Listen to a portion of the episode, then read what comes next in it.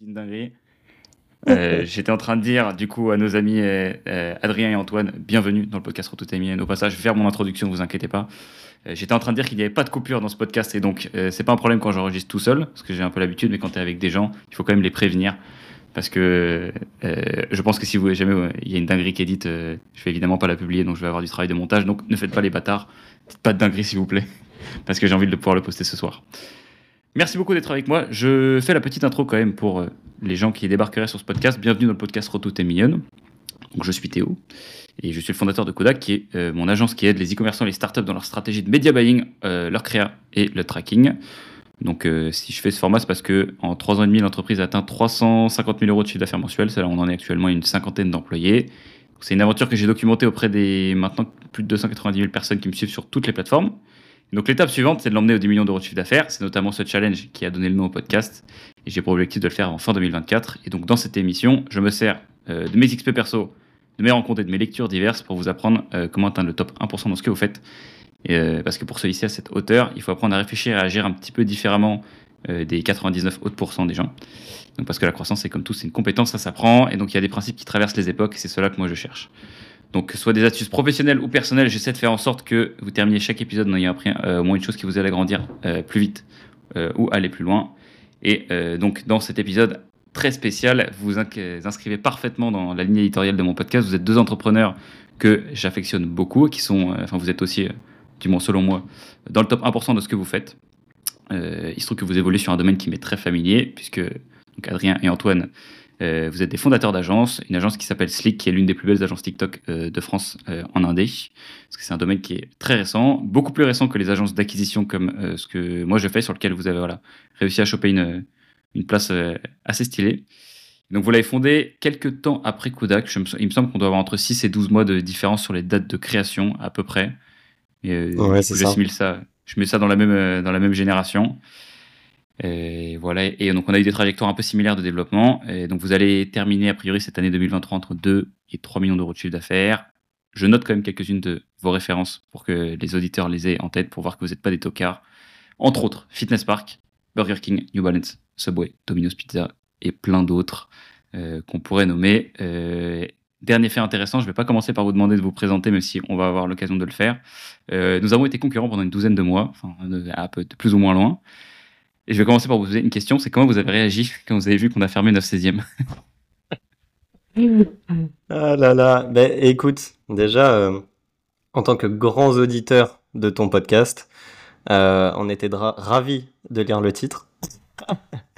Non, plus sérieusement, euh, plus sérieusement, pas, pas de réaction particulière, étant donné que sur le marché, on s'est jamais croisé. Donc on n'a jamais eu cette impression de, de concurrence. Euh, d'autant plus que de ton côté, on savait que c'était pas ton activité principale et que c'était surtout en phase de test. Donc euh, j'ai envie de te dire, un peu déçu pour toi que ça n'ait pas marché, mais sinon de notre côté, euh, pas plus, enfin, pas plus de réaction que, que ça. C'est vrai que nous, on est, on est quand même euh, très très focus euh, sur, sur notre, euh, notre business et on est déjà quand même dans. On a vu en fait l'émergence de plein de concurrents, nous, quand on s'est lancé, comme tu l'as dit. Je crois que c'était même, euh, même pas 12 mois après que tu te sois lancé, parce qu'on s'est lancé fin 2020, vers octobre, novembre 2020. Et toi, je crois que c'était pareil au cours de cette année-là. Et, et en fait, on était les tout premiers à se lancer et à se positionner en tant qu'agence TikTok. Et on a vu vraiment quasiment tous les 2-3 mois de nouvelles agences émerger. Et à l'heure actuelle, je peux t'en citer euh, presque 6-7 qui ont euh, quasiment ce, même positionnement-là. Alors, on fait pas exactement la même chose, on n'a pas les mêmes clients. Et donc, c'est pour ça que quand on a vu que tu lançais euh, cette, agence-là, bah, tu as, choisi une opportunité, comme beaucoup d'autres. Et nous, franchement, ça ça a pas fait gros.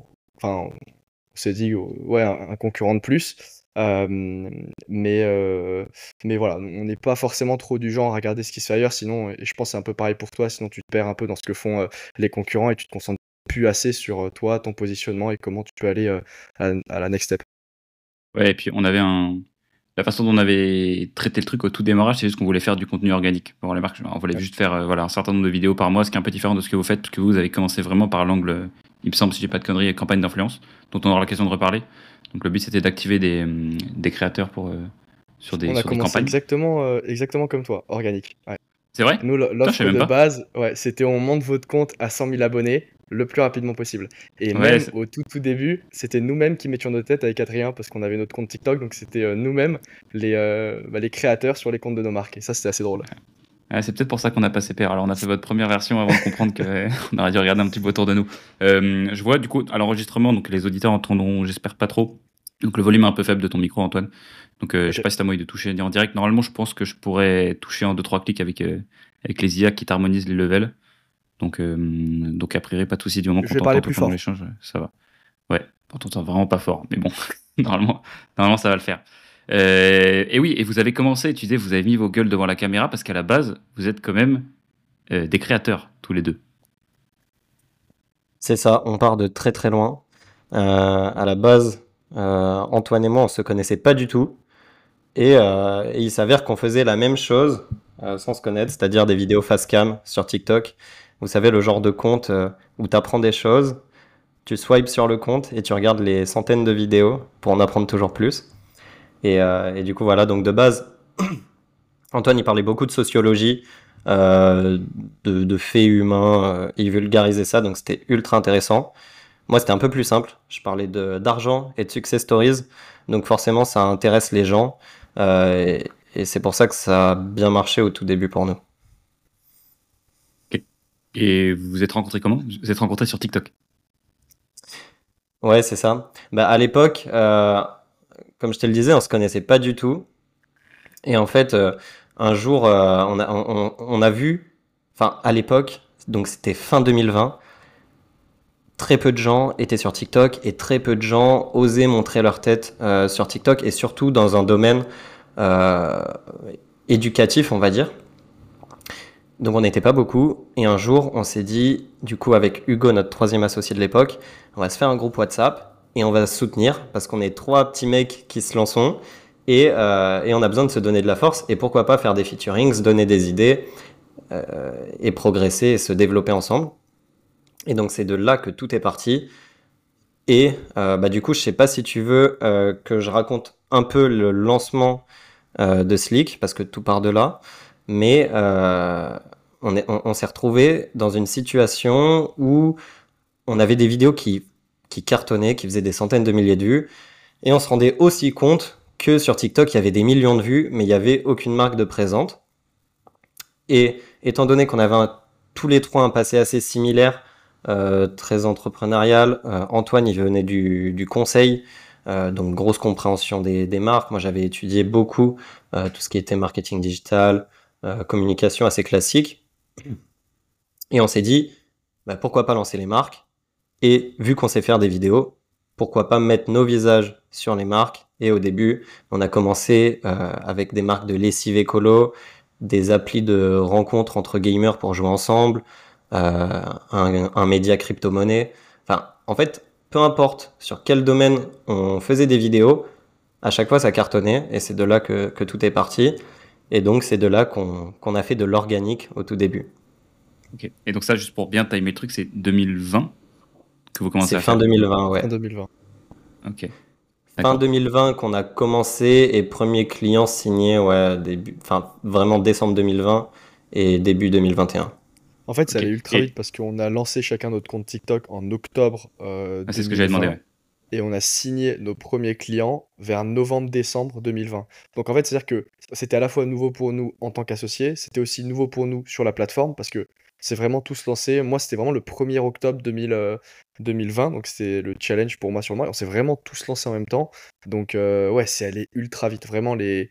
euh, Enfin, je, je me rappelle, j'ai été invité dans mon école de commerce, je crois que c'était en février euh, 2021. Donc ça faisait euh, même pas 2-3 mois qu'on faisait vraiment du business, qu'on accompagnait les clients. Et, euh, et je crois on avait signé 40 000 euros. J'étais, je suis passé un peu pour une star. Enfin, c'était, Ouais, c'est là où t'as envie de chier sur tous les profs, là. Ouais. c'est ça. Et, euh, et en fait, c'est parce que euh, on était tous confinés, donc tout le monde était chez soi, donc t'as pas de standard, tu sais pas trop. Enfin, tu vois, on était un peu derrière nos ordis, donc euh, c'était, c'était vraiment cool.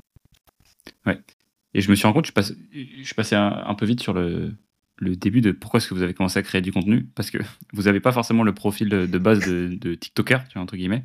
Vous avez, vous avez, enfin, vous avez tous fait des, enfin, non pas que tous les TikTokers n'aient pas fait des études, etc. Me faites pas dire ce que j'ai pas dit, mais vous êtes, euh, tu vois, toi, tu viens d'école de commerce. Euh, Ouais. euh, Antoine, tu as Adri, vous avez fait des études aussi en marketing digital. Enfin, il y, a- y quand même des, vous aviez un background euh, qui vous prédestinait pas. Vous aviez d'autres options que de faire du contenu sur TikTok. Donc, qu'est-ce qui a fait que vous êtes tous les deux Est-ce que c'est la même raison pour laquelle vous êtes lancés Qu'est-ce qui vous est passé par la tête? Euh, alors moi, à l'époque, c'est tout simple.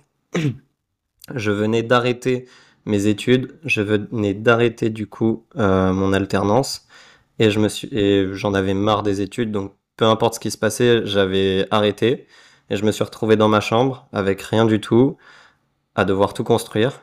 Et euh, à l'époque, je m'étais juste dit, avoir une audience, c'est important, tu peux en faire plein de choses. Donc, je sais faire des vidéos parce que j'en fais depuis des années je connais les codes, euh, bah juste je vais, je vais appliquer ce que je sais faire pour rire au début.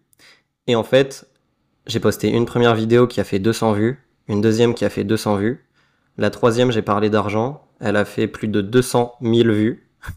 Et là, je me suis dit, ok, en fait, c'est ça qu'il faut faire. Et donc, de base, c'était juste parti d'un test euh, pour se dire, on, va tester TikTok, c'est marrant. Et, c'est parti, euh, c'est parti assez viral euh, dès le début. Moi, la finalité, c'était à peu près la même. C'était me lancer pour.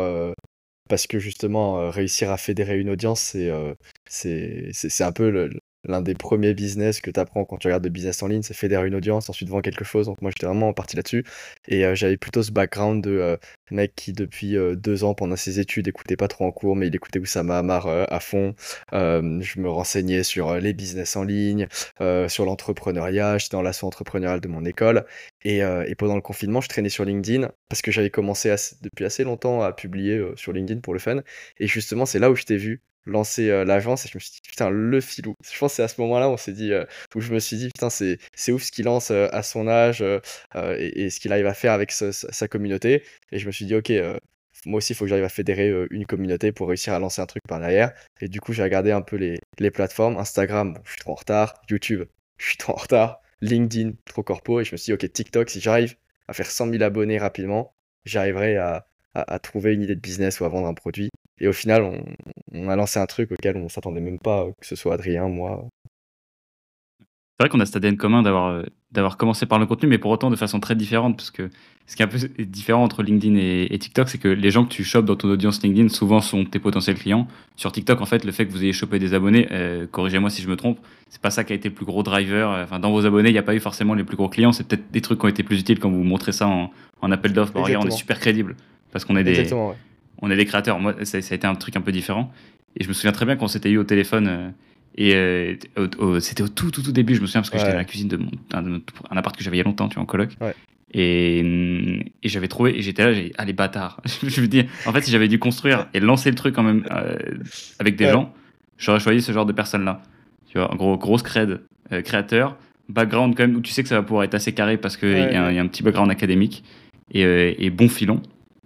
Et, et donc, bah, parce que là, du coup, là, là, je pense qu'Adrien, du coup, tu peux, si tu veux, euh, commencer à ra- raconter un petit peu le, dé- le démarrage de Slick, parce que vous dites tranquillement que vous êtes lancé en octobre euh, et qu'après, en novembre, il y avait 40 000 euros de contrat qui avaient été signés.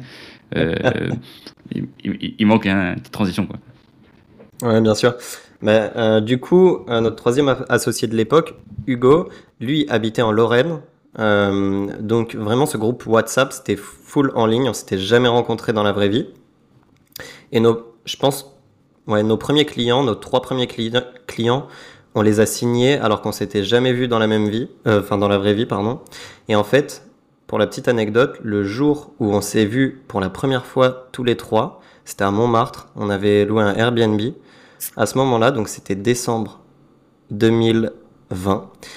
Et ben ce jour-là, on avait déjà une proposition de, une sorte de proposition de rachat, alors que, enfin, Ouais. c'était euh, il y a il y a deux trois mois, on n'avait toujours pas allumé notre caméra.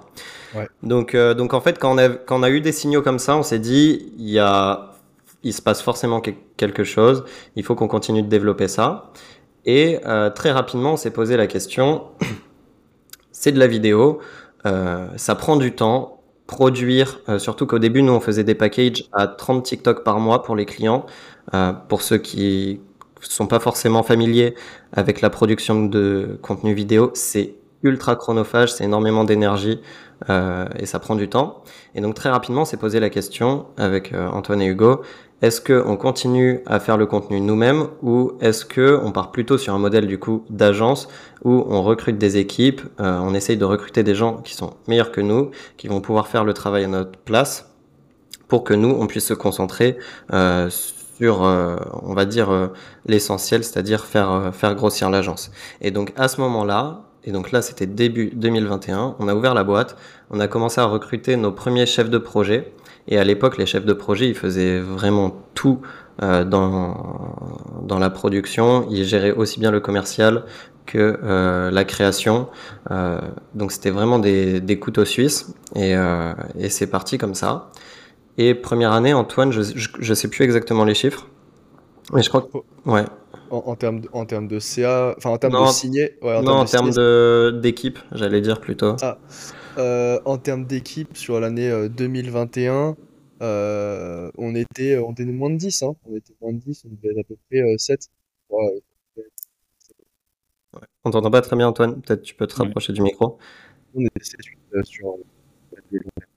Ah, Ouais, là, on bah là, t'entend on t'entend vraiment- plus. Mais vraiment en plus. gros, du coup, ouais, première année, on était 7-8 dans l'équipe. Et euh, donc, ça a vite grandi, mine de rien, parce que 7-8 personnes pour une agence, c'est il y a de quoi euh, délivrer pas mal.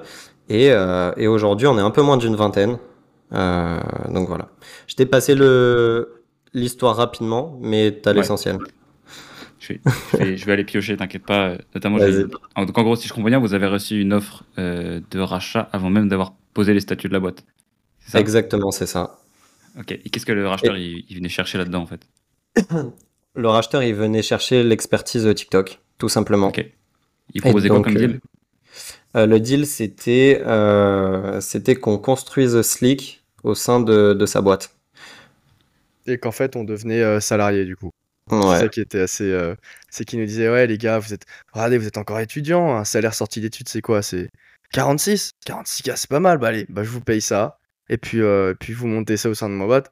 Bah, vous- vous êtes, après, vous êtes entrepreneur, intrapreneur. Ouais, il y avait quand même la notion de monter la boîte, donc une branche, donc détenir des parts, mais quand même le faire dans une structure euh, plus grosse. Donc en fait, c'était un package, euh, vous montez la boîte pour nous et on vous paye un salaire de, de sortie d'études. euh. Gentiment. Et, et aberrant. vous, vous, vous aviez, des, vous aviez des, des parts de la boîte Vous avez parlé quand même un peu de la répartition À l'époque, il n'y avait pas de boîte. On était trois, Non, bah, je- on divisait par Ouais. trois. Et avec eux, non, pas Ok, du non, tout. Bah, je- en fait, non, Avec bah, le racheteur, je veux dire. Il, il vous payait juste un salaire ou il vous a dit je vous laisse quand même, vous avez X% de la boîte euh, plus un salaire? Si, si, c'était une question, c'était une question de ça.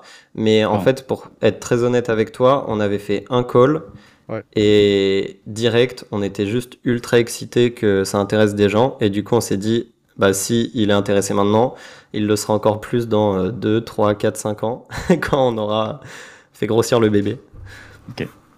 Et, Donc, on n'a jamais donné suite. Ouais, pardon. On n'a jamais donné suite et on n'a jamais demandé de, de détails euh, plus que ça. Et cette personne-là en particulier, du coup, vous l'avez recroisée euh, un peu plus tard ou pas?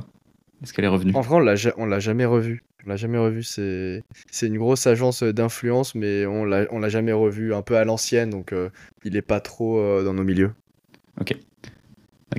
Euh, Il y a aussi un autre truc sur lequel euh, on est passé assez vite, c'est le- les, les premiers clients. Comment est-ce que vous les avez Parce que vous avez donc sur cette première offre, je parle sur euh, ce truc absurde, une Ouais. trentaine de TikTok et je vois là, que le temps que ça prend de produire ce truc-là. J'ai même pas envie de demander le prix auquel vous facturiez ça. Je sens que ça va être Oh. pas du tout assez. Et comment vous les avez vendus ces- Les premiers clients, vous les avez trouvés comment? Bah, nous, en vrai, ce qu'on a fait euh, pour. euh, et, je pense que c'est la meilleure méthode au tout début, c'est la, prospection. On était quand même early sur le marché. Il y avait très peu de personnes qui, enfin, qui venaient en inbound euh, euh, à, ce moment-là. Donc, on s'est dit, euh, voilà, on, part on part de nulle part, on n'a aucun réseau.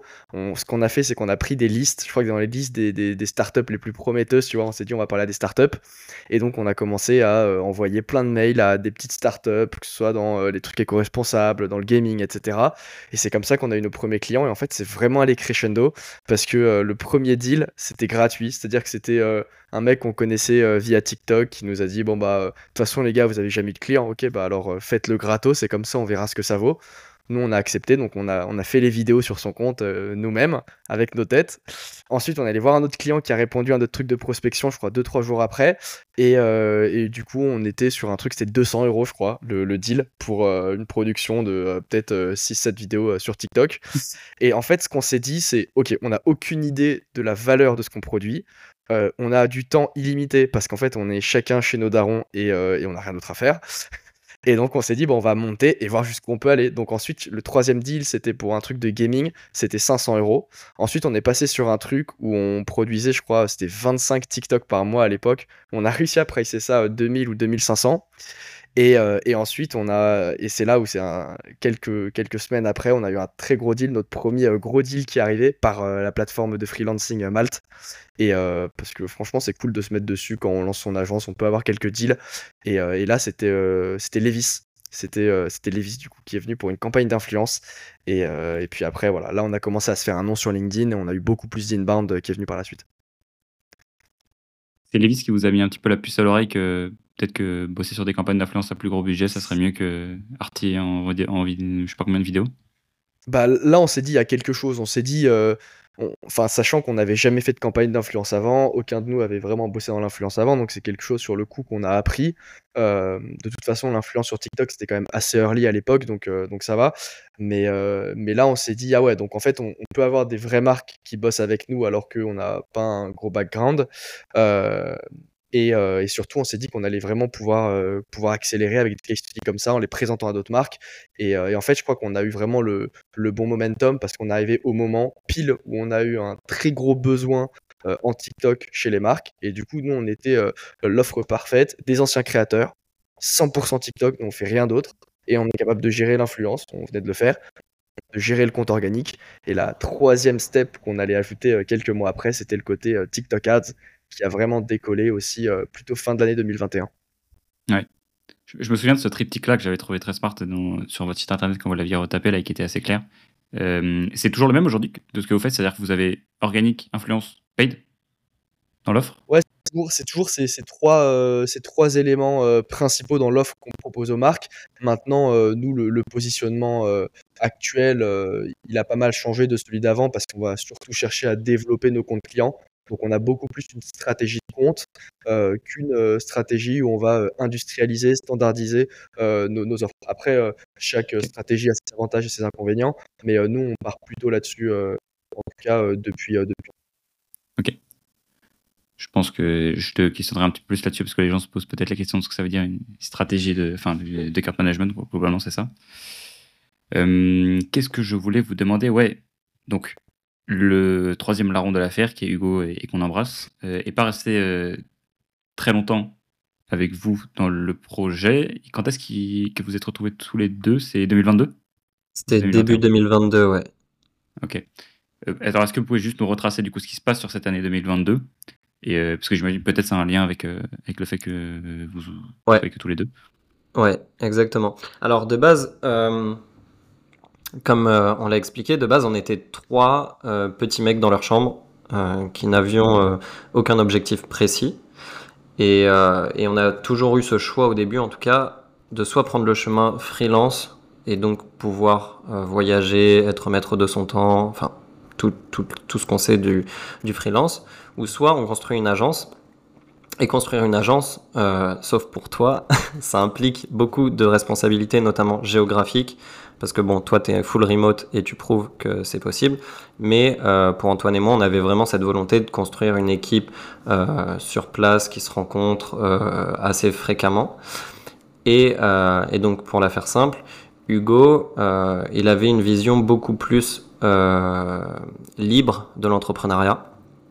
Et dès que ça a pris un chemin très parisien, sachant que lui, il n'habitait pas à Paris à l'époque, donc il devait faire tous les trajets. Enfin bref, c'était assez compliqué et surtout ça matchait plus trop avec sa vision de base qui était que entreprendre euh, pour lui ça avait une certaine définition, ça cochait certaines cases, notamment le fait de pouvoir voyager, le fait de pouvoir choisir ses heures de travail, de pas être obligé euh, forcément euh, de se pointer à 9h le matin pour ouvrir les bureaux, etc. Bon, je caricature, je, ne connais pas ces, ces raisons exactes, Mais, euh, mais du coup, il y a une différence de vision euh, entre nous trois.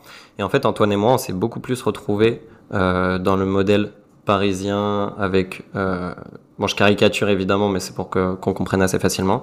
On s'est beaucoup plus retrouvés dans ce, dans ce modèle-là et Hugo dans l'autre. Et au final, Hugo vit sa meilleure vie. il est à Bali et il kiffe à fond. Et...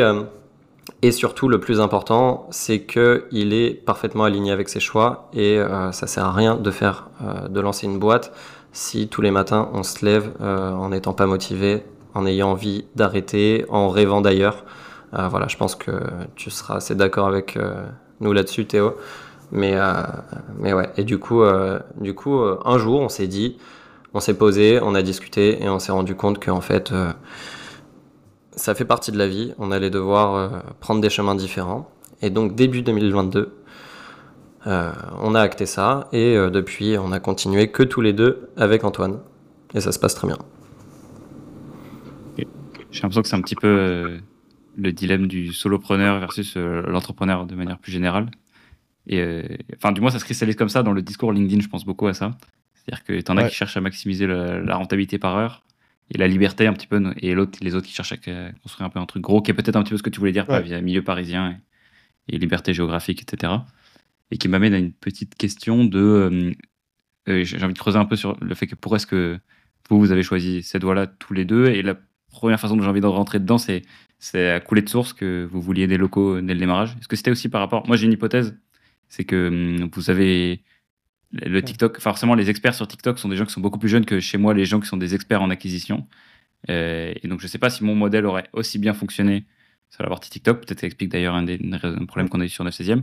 Pourquoi est-ce que c'est venu, si, c'est venu directement Le fait de se dire, OK, je vais avoir une boîte à Paris avec des locaux, tout le monde va venir? En fait, avec, avec Adrien, j'ai pas l'impression que, euh, pour te dire, l'opportunité d'avoir les locaux, euh, nous, on était à l'incubateur de mon ancienne école de commerce. Euh, on, on est resté là-bas quelques mois. Et, euh, et puis, on était euh, plutôt bien d'ailleurs, hein, avec les équipes. C'était ultra flexible, chacun venait un peu comme quand il veut. Donc, dans un modèle vraiment remote plutôt de base. J'ai même fait un post LinkedIn où je disais qu'on était une entreprise full remote et que ça se passait très très bien et que tout le monde gérait à la perfection.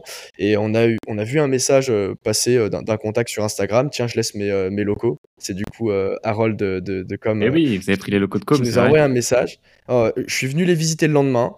Et euh, le soir même, euh, on était OK, on signait, tu vois. Donc, il n'y a vraiment pas eu de réflexion avec Adrien, euh, contrairement à, Hugo, où on se disait, non, nous, on veut vraiment des locaux, être une agence parisienne. Mais c'est plutôt cette volonté qu'on avait avec Adrien de construire. On voulait vraiment construire quelque chose de grand, avoir des, des, grosses responsabilités sur nos épaules. On avait vra- vraiment cette soif-là.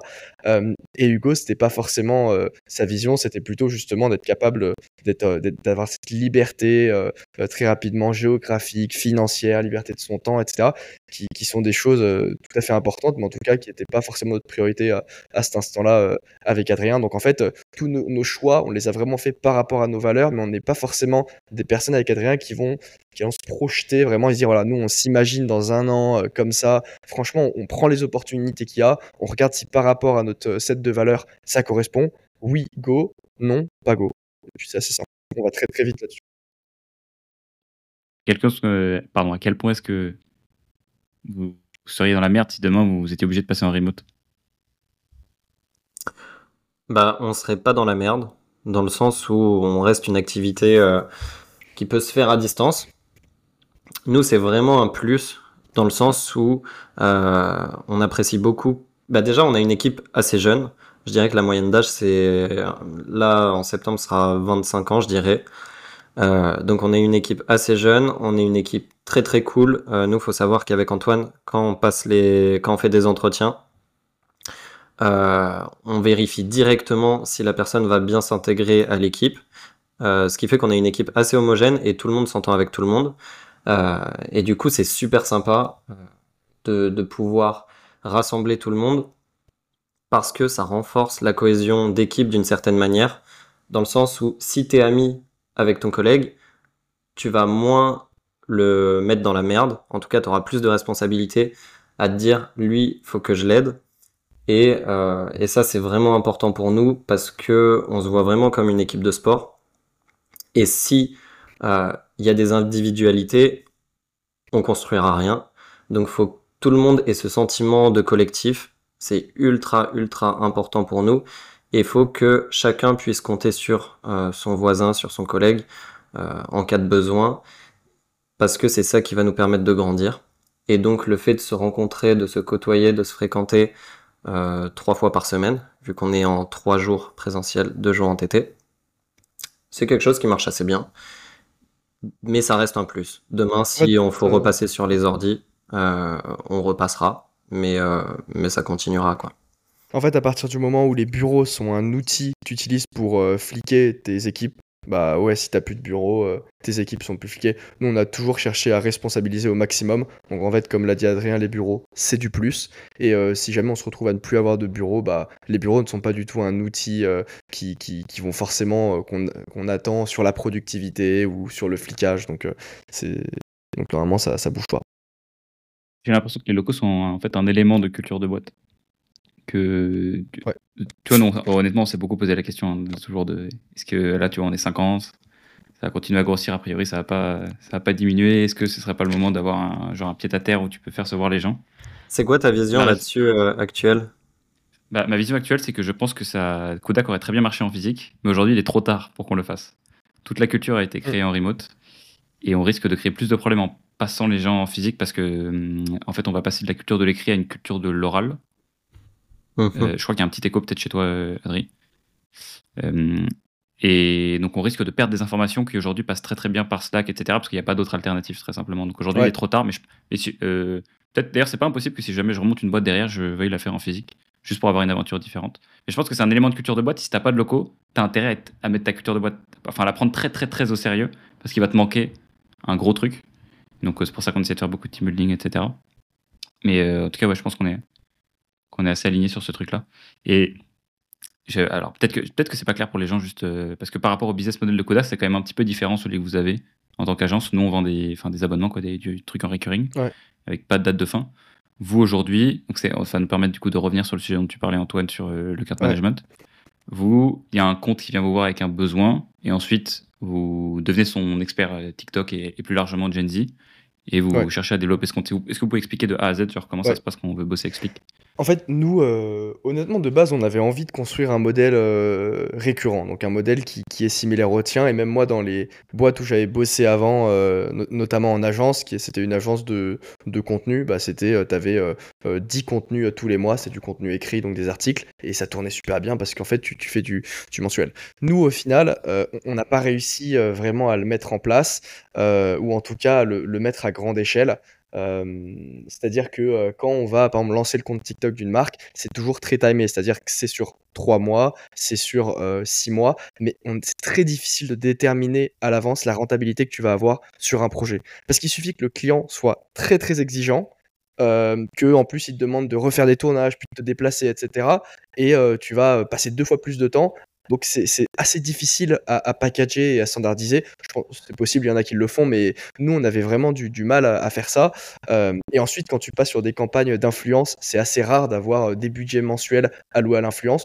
Euh, souvent, c'est des gros packages que tu chopes sur six mois ou à l'année ou sur deux ans avec des appels d'offres. Mais pour réussir à atteindre des appels d'offres comme ça, faut, faut être référencé. Et nous, au début, euh, c'était pas possible. Donc en fait, ce qu'on s'est dit, c'est qu'on va vraiment proposer plein de services qu'on maîtrise. Alors on maîtrise TikTok Ads, l'achat média, la production de créatives, stratégie de éditoriale pour lancer un compte TikTok, on maîtrise l'influence. Et donc on va chercher avec un peu ce, ce, filet assez large à avoir des points d'entrée chez des marques. Ça nous permet de rentrer vraiment chez tout type de marque parce que nous, et, et, ça c'est le travail que j'ai construit euh, sur la partie commerciale, euh, en fait, les propales, elles sont toujours faites sur mesure. C'est-à-dire qu'on n'utilise quasiment aucune slide d'une autre propale à une autre. On a juste l'intro et l'outro. Et après, le reste à l'intérieur, c'est le rôle euh, du commercial, de l'account manager, de réfléchir justement à la, à, problématique de la marque, ce qui fait qu'on arrive vraiment à modeler notre offre en fonction de chacune des marques qu'on approche. Ça nous a permis aussi de nous positionner au, niveau des prix de façon plus élevée et du coup trouver plus de renta.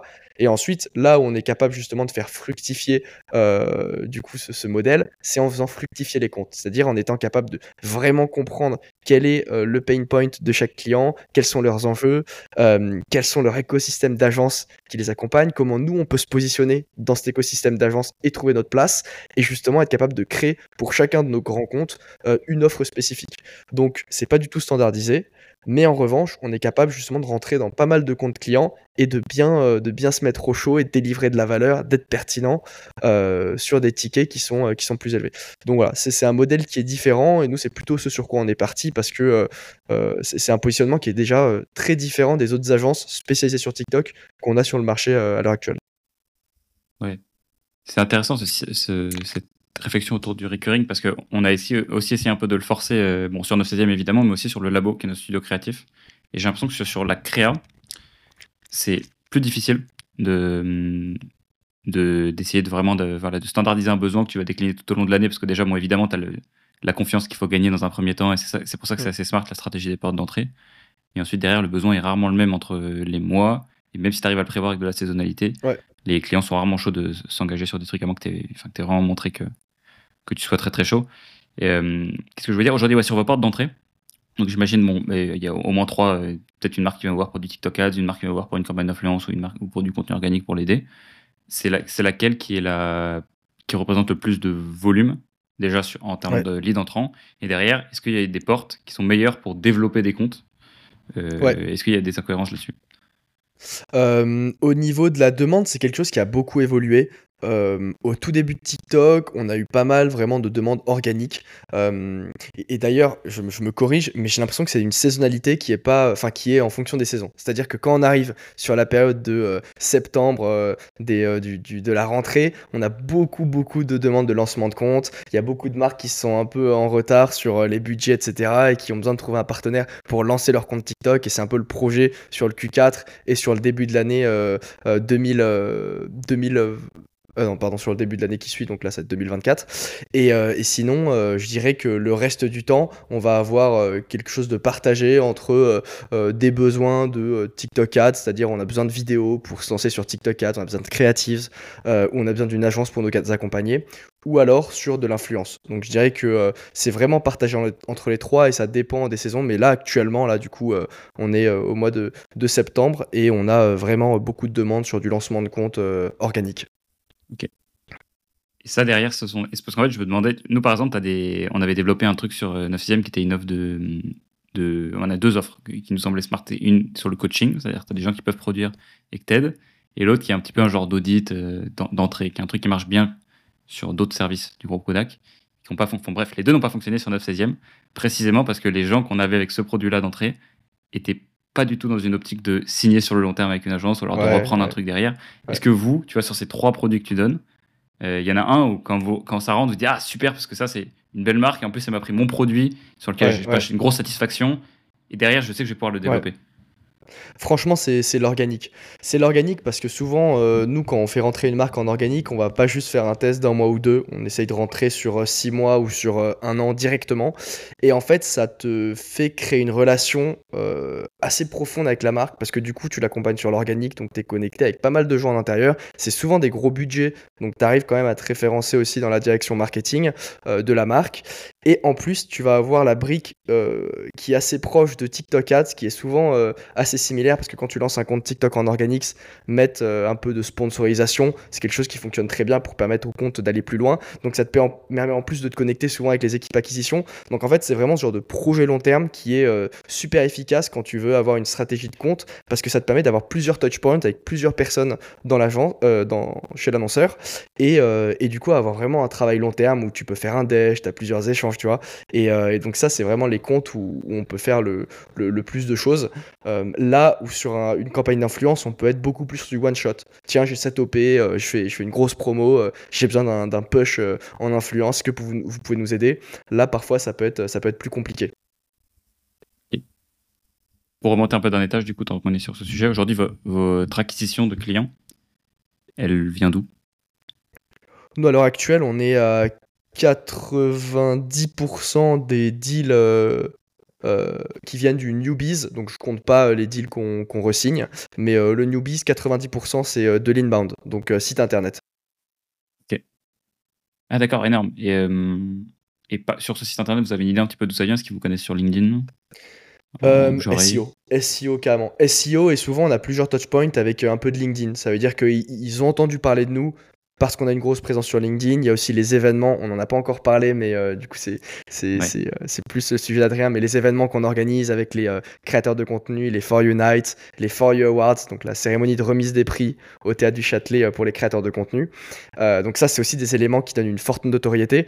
Donc c'est quasiment tout le temps des gens qui viennent du SEO, donc qui tapent agence TikTok ou comment se lancer sur TikTok. Ils font une demande, mais la plupart du temps, ils avaient déjà connaissance de Slick. Et euh, je me demandais, est-ce qu'il y a une partie, parce que vous avez eu, comme vous avez été très bien positionné, enfin, je veux dire chronologiquement, vous, avez vous êtes lancé quand la, vague était bien, ça vous a permis de rentrer, enfin, d'être en bonne relation avec TikTok avant qu'il y ait énormément d'agences qui, qui avaient rentré en relation avec eux. Est-ce que, donc, vous êtes aujourd'hui TikTok Marketing Partner. Ouais, tout à fait. Est-ce que vous, vous avez des deals qui sont envoyés directement par TikTok?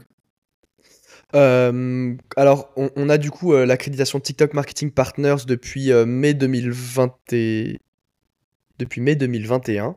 Et euh, c'est une accréditation qu'on a euh, en deux parties. Donc on a l'accréditation média, euh, c'est-à-dire qu'on est, agence média, on lance des campagnes pour nos clients et donc on a une équipe TikTok dédiée aux agences médias.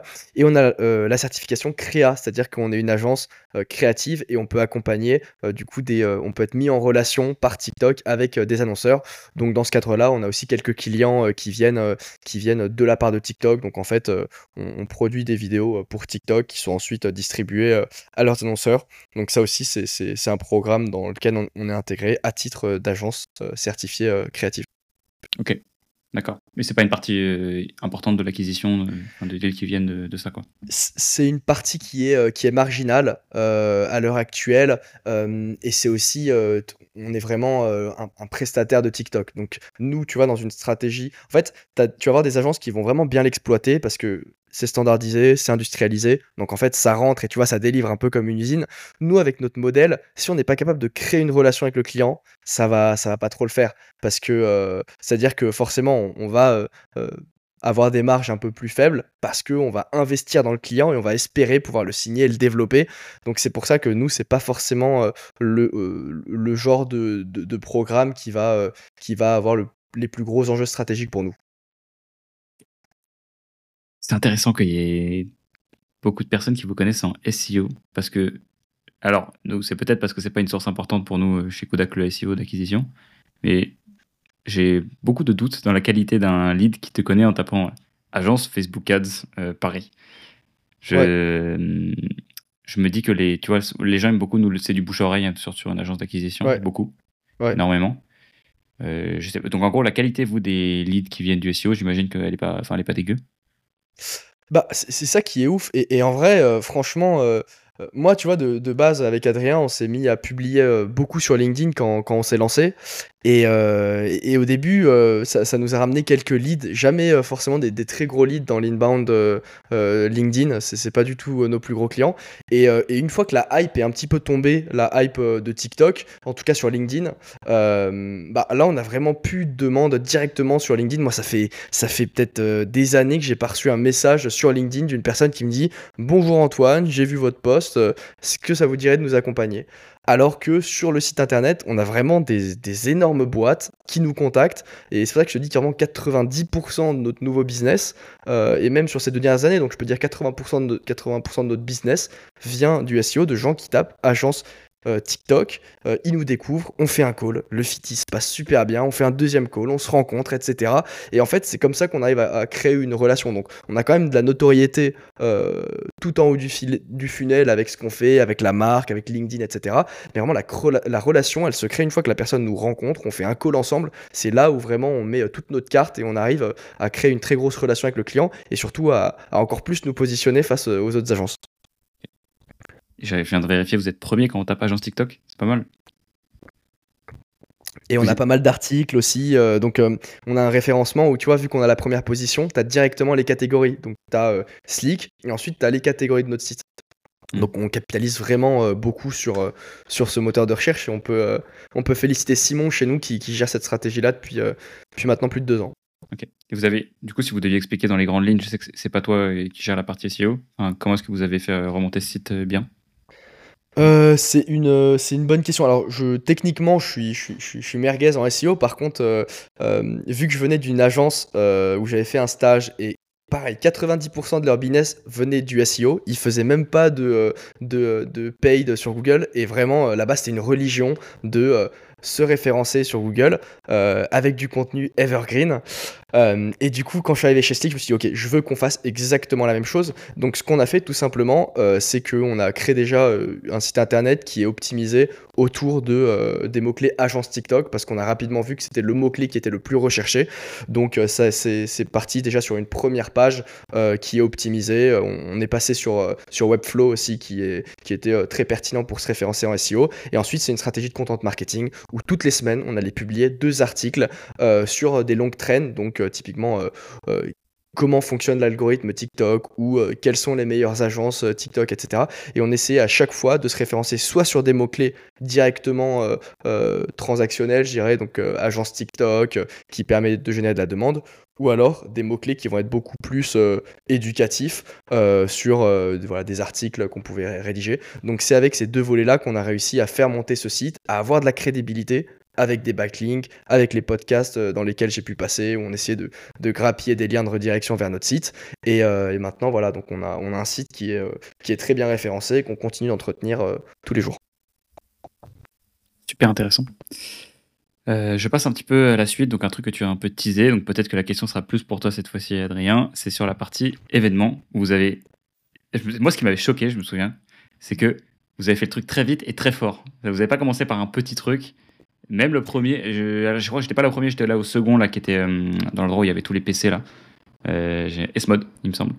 Et après, euh, il y en a eu, il y en a eu, voilà, ça a pris une, tournure énorme jusqu'à arriver euh, au For You Awards qui a eu lieu dans. Alors, c'était dans quel théâtre déjà? C'était un truc de ouf, non, il me semble? C'était le théâtre du Châtelet, là où il y a le Ballon d'Or et anciennement les Césars, ouais.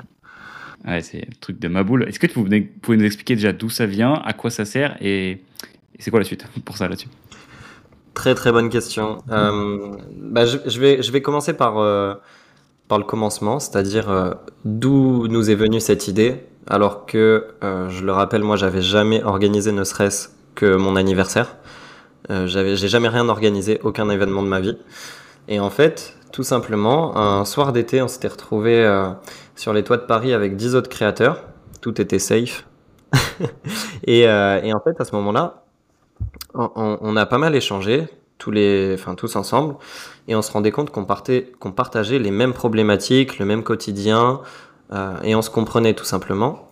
Tandis que quand on en parlait avec nos amis, euh, qui n'étaient pas créateurs, on n'arrivait pas à aller profondément dans les sujets, partager nos craintes, partager nos ambitions et, euh, tous les, sujets qui sont liés à la, création de contenu. Et donc ce soir-là, on s'est dit, bah, ce serait cool qu'on fasse une autre soirée, mais cette fois-ci, on, on sera pas 10, on sera 30. Et pour nous, c'était un truc de fou. Et ce soir-là, en fait, on s'est dit, ok, ce sera, euh, je crois, je, me rappelle plus de la date exacte, mais ce sera euh, le 21 juin 2021, du coup, pour resituer. Donc on se chauffe, on s'organise, on, trouve le lieu, euh, on trouve les animations. C'était un soir de match, France-Portugal, je me rappelle. Je crois qu'il y avait eu 2-2, un truc comme ça on, a, euh, on avait prévu à boire et à manger pour tout le monde. Et en fait, ce soir-là, au lieu d'être 30, on s'est retrouvé à 80 créateurs. Et à l'époque, il y avait vraiment la crème euh, du TikTok français. Et le point le plus important, donc la soirée était incroyable, euh, c'était vraiment cool et c'était surtout un lieu d'échange où on passait les barrières du téléphone et de l'écran. Et moi, je me rappellerai toujours, au moment de la sortie, au moment de la fin, je m'étais mis au niveau de la porte pour dire au revoir à tout le monde. Et euh, je crois il y a quasi zéro personne qui nous a pas remercié et qui nous a pas dit les gars c'est incroyable ce que vous avez fait. Euh, on, pas, on a passé la barrière du téléphone et de là est né beaucoup d'amitié, des couples, euh, beaucoup de featuring, bref que du, que du positif. Et donc on s'est dit c'était trop bien, faut qu'on refasse ça. Du coup on l'a réorganisé deux mois plus tard où euh, du coup tu étais convié, donc c'était bien eSpot. Et cette fois-ci, on n'était plus 80, on était 300. Et là, on était monté en gamme euh, parce qu'on s'était euh, bien bien chauffé. Donc on a fait sponsoriser l'événement par des marques. On a fait venir Black M et Kinvey et d'autres artistes pour se produire sur place. Donc déjà, on passait un step par rapport à la soirée à 80 personnes. Encore une fois, gros banger, tout le monde a kiffé, tout le monde s'est rencontré et on s'est dit on va encore le faire. Et cette fois-ci, du coup, c'était encore deux mois plus tard, donc octobre, c'était pour Halloween 2021. Donc en l'espace de juin et octobre, on avait fait trois événements. Et cette fois-ci, on était 800. Encore une fois, tu étais convié. D'ailleurs, on a une photo de cette soirée. Je sais pas si tu l'as en tête. Mais euh, je, me rappelle parce que j'ai fait trois photos ce soir-là et tu en faisais partie. Et, euh, donc cette fois-ci, 800 euh, personnes et c'était assez dingue. La fois d'après, on a privatisé la Villette. Donc en, fait, à chaque fois, on a passé un step en termes de lieu, en termes d'artistes, en termes de tout. Et on a passé la barre symbolique des 1000 invités, 1000 créateurs. Et pour donner des chiffres, euh, le cumulé des, si on additionnait tous les compteurs d'abonnés, ça faisait plus de 600 millions. Donc euh, c'était quand même des beaux créateurs, c'était pas des, des, créateurs à, à 1000 abonnés, des micro-influenceurs. Il y avait quand même du beau monde et des belles têtes. Et à partir de ce moment-là, on s'est dit, ok, bon là on a atteint un, enfin on a atteint un palier clairement. Pour faire mieux, ça va être difficile mais on avait toujours cette volonté de grossir, de valoriser le métier de créateur qui, à notre sens, est pas pris du tout au sérieux, en tout cas pas autant qu'il devrait l'être euh, par rapport à tout ce que ça apporte, comment ça influence la, mode, la musique, les tendances. Euh, on a pu le voir euh, bah, tout fraîchement avec le GP Explorer. c'est quand même, quand même les créateurs qui font la, pluie et le beau temps, et ils sont pas encore pris assez au sérieux. Et donc, quoi de mieux qu'une cérémonie de remise de prix au théâtre du Châtelet, euh, qui, qui, a été foulée par euh, de nombreux stars, euh, par de nombreux sportifs et qui a accueilli des événements ultra prestigieux, bah, pour remettre des prix aux créateurs de contenu. Et donc, c'est ce qu'on a fait. c'était en septembre, c'était il y a un an. C'était le 19 septembre, il me semble, 2022. Euh, et, du coup, euh, du coup, voilà, on a remis 15 trophées. C'était une cérémonie assez, euh, assez immense, d'autant plus que on avait, enfin, j'avais en tout cas jamais organisé ne serait-ce que mon anniv. et, et, donc, et donc très très heureux d'avoir pu remettre des prix aux créateurs et d'avoir valorisé tout le travail, tout leur quotidien toutes les épreuves et les obstacles euh, qu'ils affrontent tous les jours, euh, même si euh, on compte faire en sorte que ce, trophée soit de plus en plus prestigieux. Et donc, et donc voilà, donc la suite, du coup, parce que je pense que c'est ça qui va t'intéresser, Théo. Et aussi d'ailleurs, entre les deux, Peut-être juste avant de parler de la suite, on va laisser le teasing pour les, pour les gens. Aujourd'hui, c'est quoi Est-ce qu'il y a un intérêt business aussi pour vous? Parce que là, l'intérêt, c'était de rassembler les créateurs, de, enfin, tout ce que tu viens d'expliquer. Euh, bah, Peut-être que c'est lié d'ailleurs à la, question sur la suite. J'allais rebondir là-dessus. Enfin, j'ai moi-même eu la question qui a émergé dans ma tête. Et en fait, ce qui est ouf, c'est que, euh, pareil, quand on va échanger avec des entrepreneurs, enfin, c'est assez différent entre quand on échange avec des influx et quand on échange avec des entrepreneurs. Mais quand on échange avec des entrepreneurs, tu te dis, ouais, c'est quoi ton ROI Quel est le ROI cet événement Etc. et en fait, ce qui est ouf, c'est que nous, en interne, avec Adrien, avec les équipes, quand on bossait sur ces, ces projets-là, la, la, thématique de, euh, de l'argent ou de la renta, c'était pas du tout le, le sujet principal. C'était, on, avait des marques qui permettaient vraiment de donner vie à l'événement. C'était pas du tout euh, euh, pour se rémunérer de base. Et ce qui est ouf, c'est que sur toute cette aventure qu'on a pu avoir avec les événements, le ROI je dirais, euh, financier, il est, il, est quasiment euh, nul. C'est-à-dire qu'on n'a vraiment pas fait ça dans une démarche de euh, générer des profits. et ça a d'ailleurs eu un, très gros impact sur, sur Slick. Alors, quand, quand je dis un appart, c'est pas un impact négatif, mais c'est comme ça qu'on a dû vraiment trouver des nouvelles façons de s'organiser, de travailler entre associés, de se séparer les tâches entre l'agence, les événements, comment on fait pour trouver plus de rentabilité sur l'agence qui permet de financer aussi ce qu'on fait en événement. Et au final, si on prend vraiment la big picture, et bah, ces événements ont été extrêmement rentables pour la visibilité que ça nous a donné, pour la notoriété et pour la façon dont ça nous permet de nous positionner vraiment au-dessus de tout le marché, euh, par exemple sur l'influence ou euh, même euh, sur la génération Z, on peut vraiment se positionner au-dessus parce qu'en fait on organise des événements qui fédèrent les créateurs, qui récompensent les créateurs, qui mettent en avant cette nouvelle discipline et ça personne ne le fait parce qu'évidemment toutes les agences le savent, tu, tu, trouves difficilement de la rentabilité, sur le court terme c'est casse-gueule. Par contre, si tu te construis autour de ça sur le long terme, là, tu arrives à faire quelque chose de grand et c'est ce qu'on arrive à faire avec les équipes et avec Adrien. Ok. Bah écoute, Très bonne euh, réponse à la question. Donc, si je récapitule, pas de héroïque court terme, un gros impact de noto et surtout de cred. Du fait, euh, en gros, qu'est-ce qui se passe dans la tête d'un prospect C'est oh putain, qui il y a une cérémonie de, remise de prix pour des créateurs, qui l'a organisé? Ok, c'est Slick. Donc, si c'est Slick qui remet les awards, c'est donc que Slick est tout en haut du panier. Euh, et donc, quelle est la suite de ces événements, Adrien? Parce que le dernier commence à dater un petit peu. Ouais, ouais, ouais c'est vrai que depuis l'année dernière, on en avait refait un euh, enfin, c'était juste. Du coup, ah oui, aussi, j'ai pas distingué, mais de base, c'était. Il y a vraiment la distinction entre les deux événements. Il y a les soirées et il y a la cérémonie de remise de prix. Donc, entre temps, on a refait une soirée. Et là, du coup, le prochain event qu'on a en tête, c'est évidemment la deuxième édition de cette euh, cérémonie de remise de prix. Et on aimerait bien la faire début 2024. Donc, euh, mine de rien, ça va arriver assez rapidement. Euh, donc voilà, on est, on est en train de bosser euh, en sous-marin euh, à fond dessus et on a hâte de pouvoir en parler plus amplement. Ouais, c'est trop cool d'avoir des next steps là-dessus parce qu'on en a parlé. Et du coup, la réflexion a dû un peu avancer par rapport à la dernière fois où on en avait discuté parce que soit vous me l'avez pas dit, soit, soit c'est arrivé. et genre les, les dix derniers jours. préparer l'annonce en live. on, on fait l'annonce en live, Théo. Tout était prévu. c'est génial. J'espère que les gens auraient écouté jusqu'ici, jusqu'à 55 minutes euh, de ce podcast Tout est mignonne. Euh, qu'est-ce que je peux vous Alors j'ai plein d'autres questions évidemment. Moi la façon tu vois dont je veux amener mon agent jusqu'à 10 millions, c'est il y a une grosse partie qui va être qui est sur de la croissance externe et sur, la création un peu de l'écosystème Kodak. Euh, vous, il me semble qu'on n'en a jamais discuté. Je dis qu'il y a forcément une raison.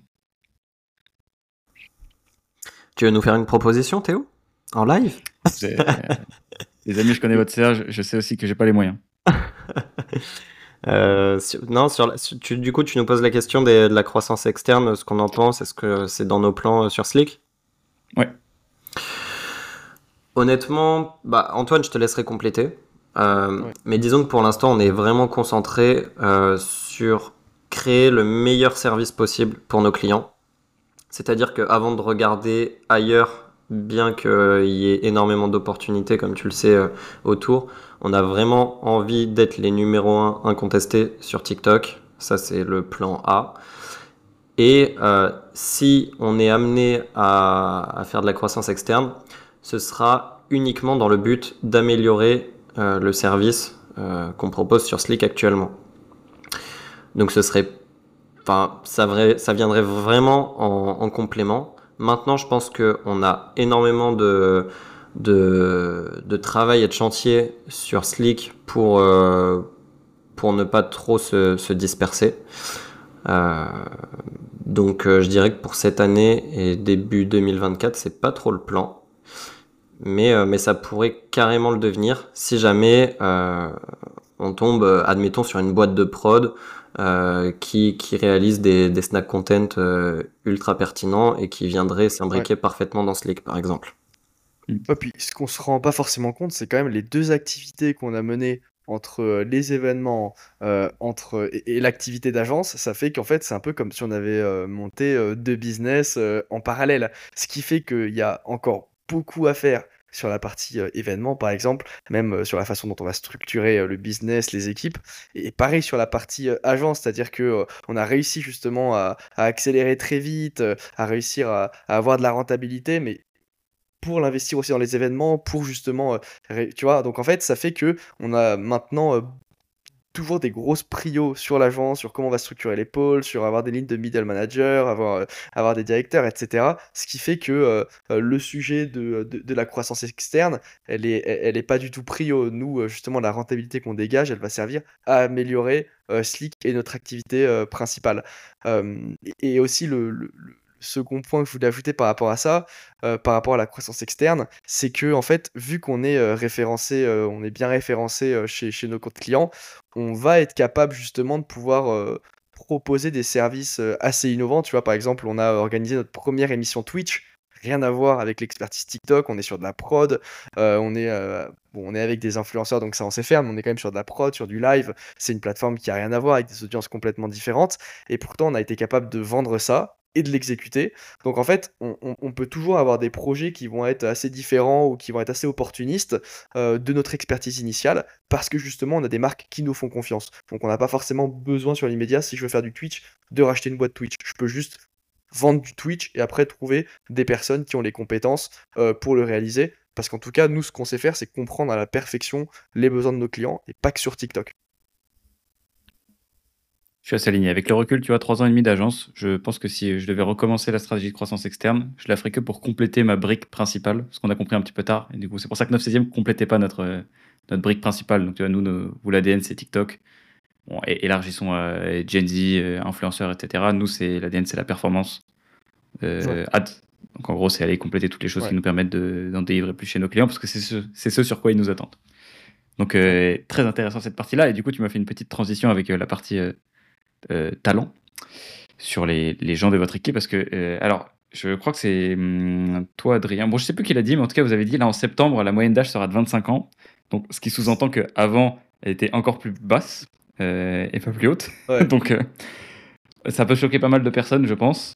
Euh, d'avoir construit une boîte avec du coup la moyenne d'âge pourquoi ça devait être 23 22 enfin certainement un truc assez jeune. Donc pour vous c'est une phase dans laquelle vous allez chercher un petit peu de maturité. Comment est-ce qu'elle a... comment est-ce que vous l'avez construite la première équipe? Et comment est-ce que vous l'avez fait évoluer? Mais pour te dire Théo et, on, peut dire on peut dire les chiffres parce qu'on les avait annoncés sur sur, sur, sur LinkedIn à l'époque. On a terminé l'année 2020 avec plus d'un million d'euros de bookings à l'époque, l'équipe, c'était. 2021. 2021, ouais, donc la première année. Euh, c'était euh, Adrien, Hugo et moi, donc trois associés. Moi, j'étais encore étudiant et j'étais en alternance chez Slick. Et en fait, on était accompagné juste de, euh, je crois, trois alternants et peut-être un ou deux stagiaires.